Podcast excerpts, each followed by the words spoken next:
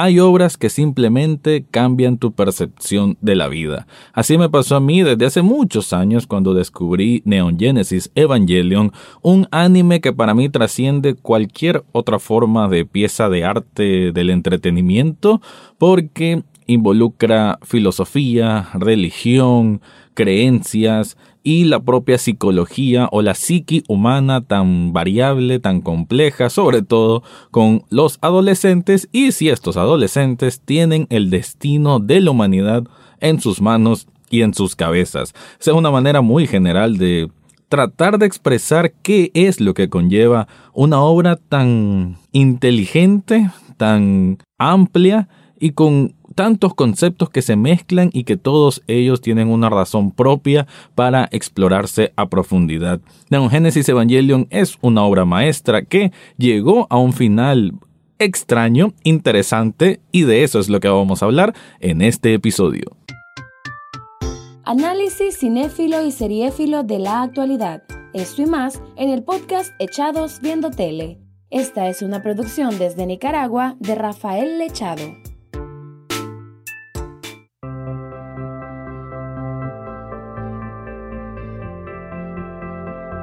Bienvenido o bienvenida a un nuevo episodio de Echados Viendo Tele. Este es el espacio para escuchar críticas, comentarios, opinión del mundo de las series y algunas veces de películas. Esto va a ser una especie de reflexión general porque, bueno, en esta primera parte voy a hablarlo así en términos fuera del mundo spoiler, en la segunda parte y voy a avisar, sí voy a, adentrarme más en lo que ocurre en la película Evangelion 3.0 más 1.0, que es la que se estrenó en este mes de agosto a través de Amazon Prime Video. Es una película que definitivamente esperaba desde hace mucho tiempo, aunque es cierto pues, que había señalamientos con respecto a este rebuild de Evangelion, un anime que, que fue tan magnánimo en su presentación, en su concepto, en su contenido, y que es de la mente de Hideaki Anno que con sus equipo, bueno, con su equipo de trabajo creó una obra que creo que él nunca creyó iba a tener la dimensión que tuvo, ¿no? Cómo resonó en todo el mundo. Evangelion es algo que para mí em, va más allá del entretenimiento como tal, o, es la forma más pura, si se puede ver de alguna forma, la más forma más pura del arte que tiene el entretenimiento. En este caso el anime, ¿no? El dibujo animado de Japón, pero en este caso con temáticas no solamente decir adulto, son temáticas que que hacen que cada quien tenga un proceso de, inspección interna, ¿no? De plantearse nuevas ideas en el cerebro y que va por una filosofía que casi que define distintos parámetros de la sociedad, de qué nos hace humanos, de qué se supone que son los dioses o los seres superiores y como nuestro lugar en el planeta y la relación con los demás. Todos esos conceptos se, entrecruzan junto con grandes simbolismos de, la religión judeocristiana y lo que queda es un platillo repleto de misterios, de secretos, de conspiraciones que meticulosamente y creo que con un gran trabajo estético de arte plantea perfectamente bien en sus 26 episodios de la serie original y las dos películas consiguientes que la película que que cierra todo esto es The End of Evangelion, el final de Evangelion, que ahora con este rebuild, que es como que son cuatro películas, esta es la cuarta película que salió hace poco, desde la primera era como una manera de volver a contar la historia con ahora mejores dibujos, pues con dibujos más modernos, con mayor producción, pero con algunas variables. Explico todo esto porque Evangelion, si hay alguien que jamás lo ha visto, tiene la oportunidad, creo todavía de hacerlo, de ver la serie y las primeras dos películas a través de Netflix y estas cuatro películas eh, que salen después, que, que una continúa la otra, pues las cuatro películas están relacionadas, esas las pueden ver a través de Amazon Prime Video. Y si sos de los primerizos que estás comenzando con Evangelion, o si la viste y hace tiempo y, y te voló la mente como cualquier persona normal después de verla, Creo que es, importante que des una oportunidad a estas películas. Yo fui uno de los principales críticos de como el ¿Por qué? ¿Para qué? ¿Por qué la vas a volver a hacer? ¿Solo para volver a hacer dinero? ¿Qué cosa?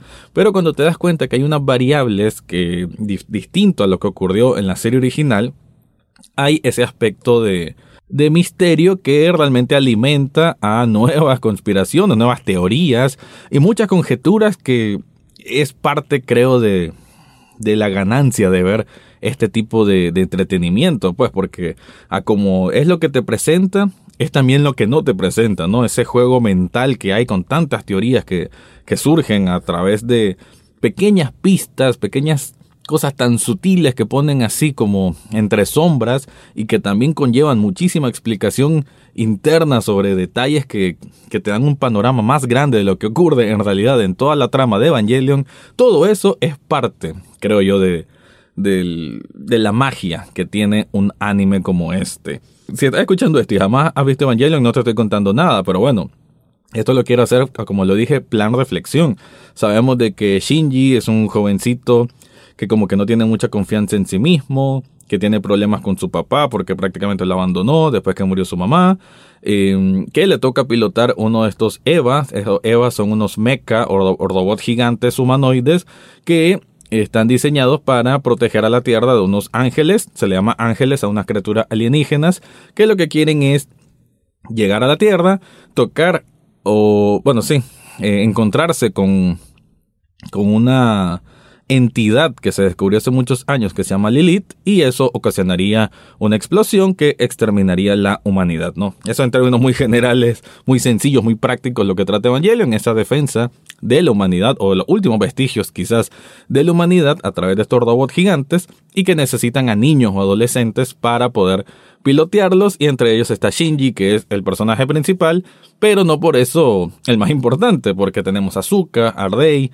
al propio Gendo, el papá de Shinji, Kaoru, que es un personaje tan misterioso como vasto en su en su aspecto tan magnífico de, de tener tantas historias ocultas detrás de este personaje y, eso envuelve a Evangelion, como lo dije, en una telaraña de teorías que es lo que da gusto de ver a final de cuentas.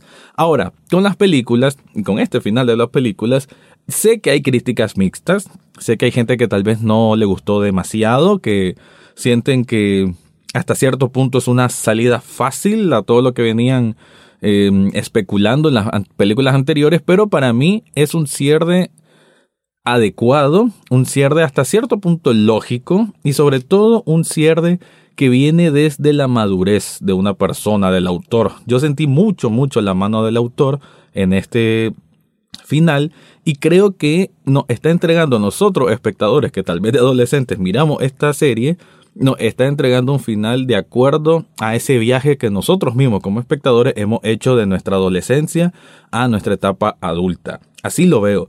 Esto hablándolo muy, muy general, obviamente, de lo que ocurre dentro de la película, pero sí siento, sí entendí que ese era el viaje que nos quería plantear y de esa forma me parece que, que sí satisface esa, sí cumple, ¿no? Con, con ese sentido. Ya la película como tal, sí siento que tiene ciertas fallas. Hay momentos que el ritmo baja demasiado, hay otros que acelera demasiado, hay unos que repite cosas que ya habíamos visto antes son recursos que vuelve a recuperar, pero todo esto, que pareciera una ejecución torpe, la verdad, todo es adrede. Entonces, por ese sentido es que no la puedo decir, uy, qué feo, porque en realidad sé que hay un sentido de por qué las cosas parecen tan, tan repetidas, tan de volver a ocupar el recurso para generar quizá otra vez ese impacto en la audiencia, pero todo esto tiene un sentido, no hay un esquema del por qué es así y creo que en ese desde ese lado me parece bastante bien. Pero ok, esta fue mi parte sin spoilers. A continuación voy a hablar un poco, tampoco es que me voy a poner a desentrañar todo, no es el propósito, pero sí va a ser una reflexión más específicamente de lo que ocurre en la película 3.0 más 1.0, pero antes de llegar a esa parte, te quiero contar algo.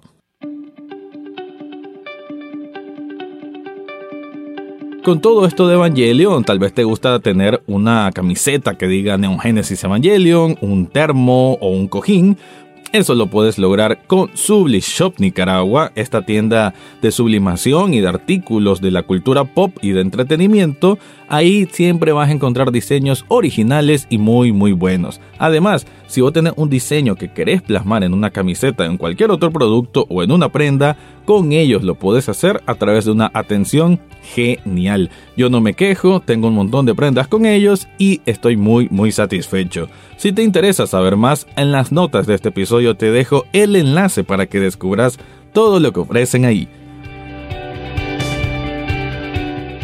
Ah, como decía al comienzo, esta parte sí va a ser con un poco más de spoilers, así que si no has visto la película, gracias por escuchar, seguidnos ahí en redes sociales, ahora sí comienzo la parte con spoilers.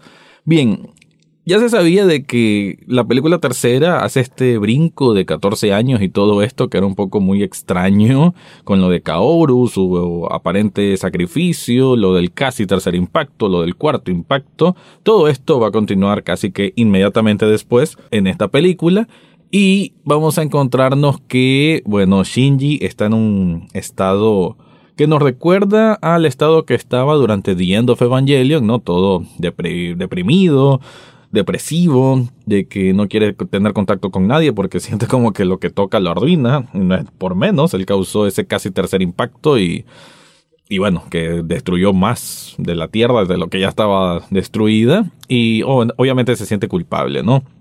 Lo que sí es que nos enseña que a pesar de todo eso y que la Tierra está en un estado crítico, se le puede decir, crece la esperanza con una pequeña villa en que la gente convive como comunidad a pesar de las adversidades y vemos una Azuka con su temperamento de siempre, un Ardei o un clon de Ardei que está buscando su lugar en el mundo, pero que no está comprendiendo el mundo, viendo las bondades, podemos decir, y, y eso, ¿no? Em, vemos este, este pequeño núcleo de la humanidad que está como tratando de sobrevivir en medio de toda la catástrofe, pero que al final están como muy positivo y con esperanza.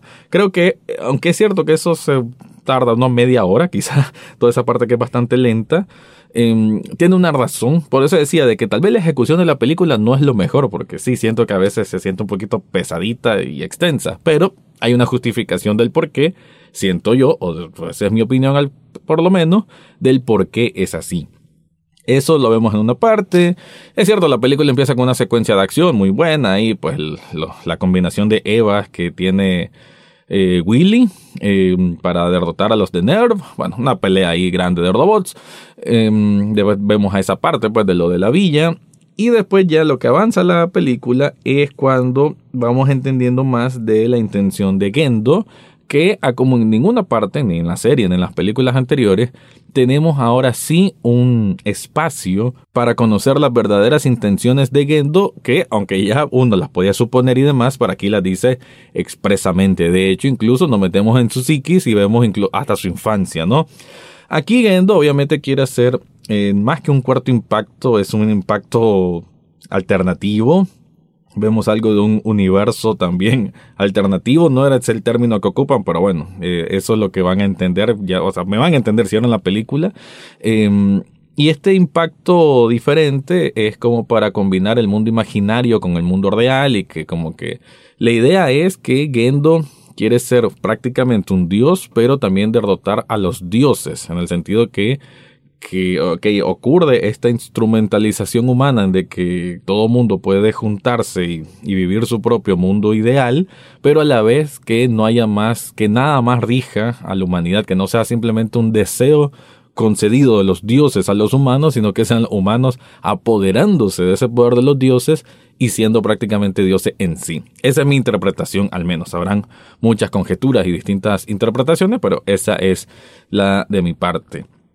Y el, centro de la película, pues porque no voy a hablar de todos los demás, estaban las peleas y que todo esto, ok, eso es adorno. Em, en sí, la pelea final es Gendo contra Shinji, lo que me parece muy, muy correcto. eso me parece bien, es algo que quizás no, no se pudo expresar en la, en la primera parte de esta, bueno, en la saga original, mejor dicho. Y es un duelo mental, no es un duelo de grandes robots, sino de, de eso, de un Shinji, que eso es lo más importante además de esto, entre Gendo y Shinji, eso, eso, ese es el meollo del asunto. Un Shinji que aquí ha madurado y se lo repitan muchos personajes durante la película. Ya no es en Shinji derrotista, a como dije al comienzo de la película, sí está depresivo y lo demás, pero él aprende, él crece y mira de que no puede estar así porque pues él es, es importante para salvar la humanidad, salvar el alma de la humanidad y se da cuenta del valor del alma de la humanidad. Es algo que Shinji durante la película The End of Evangelion jamás lo terminó de comprender, él simplemente estaba totalmente inmerso en una confusión y por eso prácticamente él queda solo con Azuka y una Azuka que igual lo desprecia porque esa es su, su mayor visión de, mundo, o sea, casi, casi que sacrificó la humanidad, ¿no? Durante el tercer impacto que no ocurre en la película The End of Evangelion. Y, y aquí no, aquí es todo lo contrario. Aquí él está más seguro de lo que se necesita hacer, de lo que necesitan sus, sus amigos, sus personas que están alrededor, y como que le va dando un cierre a cada uno, ¿no? A Azuka, a, a Rey, a la propia Misato, y es un Shinji que comprende que la humanidad debe hasta cierto punto valerse por sí misma, y es un Shinji que tiene la madurez también suficiente para poder encarar a su padre y decirle, ¿Qué es lo que vos querés en realidad? ¿Quién sos vos en realidad? ¿Por qué aspiras a esto? Y ahí es donde vemos ese flashback de de la niñez de, de, Gendo, que curiosamente nos muestran que Gendo era prácticamente un Shinji, ¿no? Una persona alienada completamente, que no conectaba con los demás, pero que cuando conoció a Yui, su, su mundo cambió por completo y por eso quedó devastado al que muriera su, su esposa. Y ese luto lo mal transformó en rechazar a Shinji. Y no se dio cuenta que Shinji era prácticamente una representación del corazón de Yui.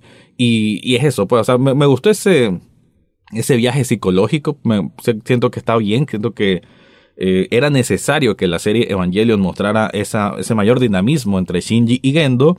Quizás no me gustó tanto el lugar donde ocurre en la película, pues porque como que ya llevábamos mucho, mucho colores, mucho ruido, todo tan estrafalario, ¿no? Como, a, como acostumbra Evangelion de mostrarnos un montón de imágenes y, y diálogos a mil por minuto pero aún así el concepto de lo que ocurre con Gendo y Shinji me gustó.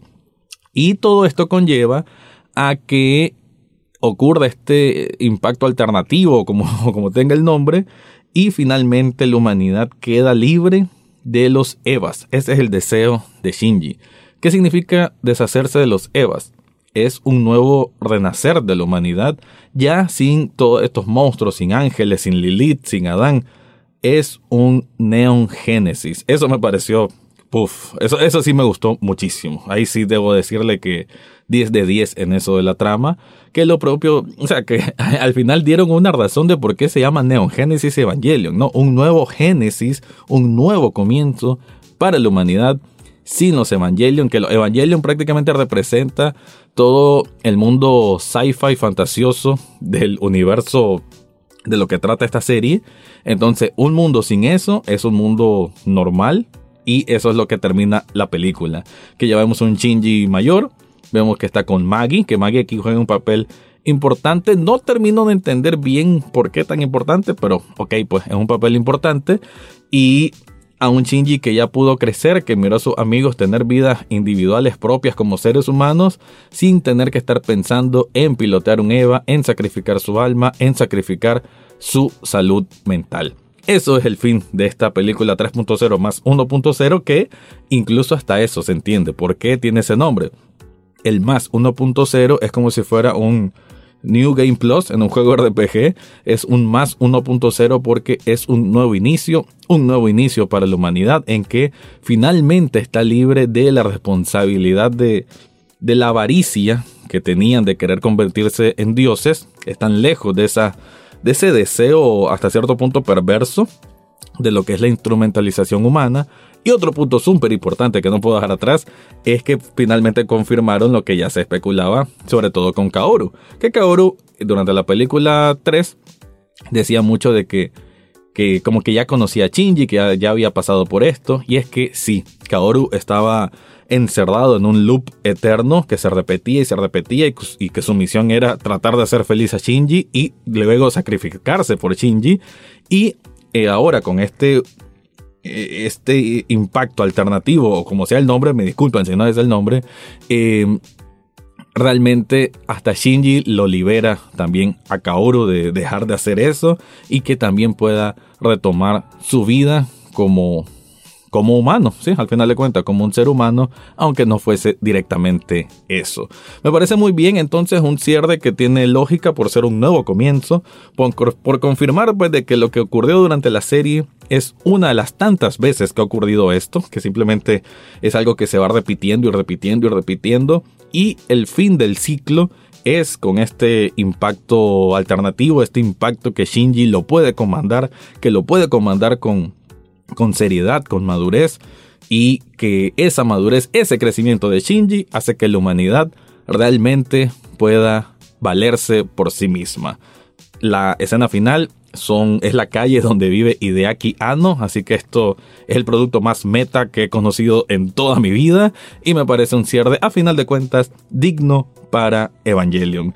Ahora sí me voy, quiero saber qué opinas vos, te gustó o no te gustó compartir lo que estoy diciendo no. Esto lo voy a estar publicando en las redes sociales de Echados Viendo Tele. Y antes de irme quiero recordarte que en las notas de este episodio dejo el enlace de coffee.com pleca Echados Viendo Tele, que ahí puedes hacer una donación de un café virtual. Un café virtual apenas cuesta un dólar y con eso estás apoyando este proyecto. Ahora sí me voy, esa fue mi reflexión del final de Neon Genesis Evangelion. Eso fue todo por hoy en Echados Viendo Tele. No olvides suscribirte desde tu sitio favorito, ya sea Spotify, Apple Podcast, Google Podcast o hasta en YouTube. En las notas del podcast encontrarás el acceso a Facebook, Twitter e Instagram, además de cómo hacer una donación de un café virtual a este programa. Gracias por escuchar y serán hasta la próxima semana.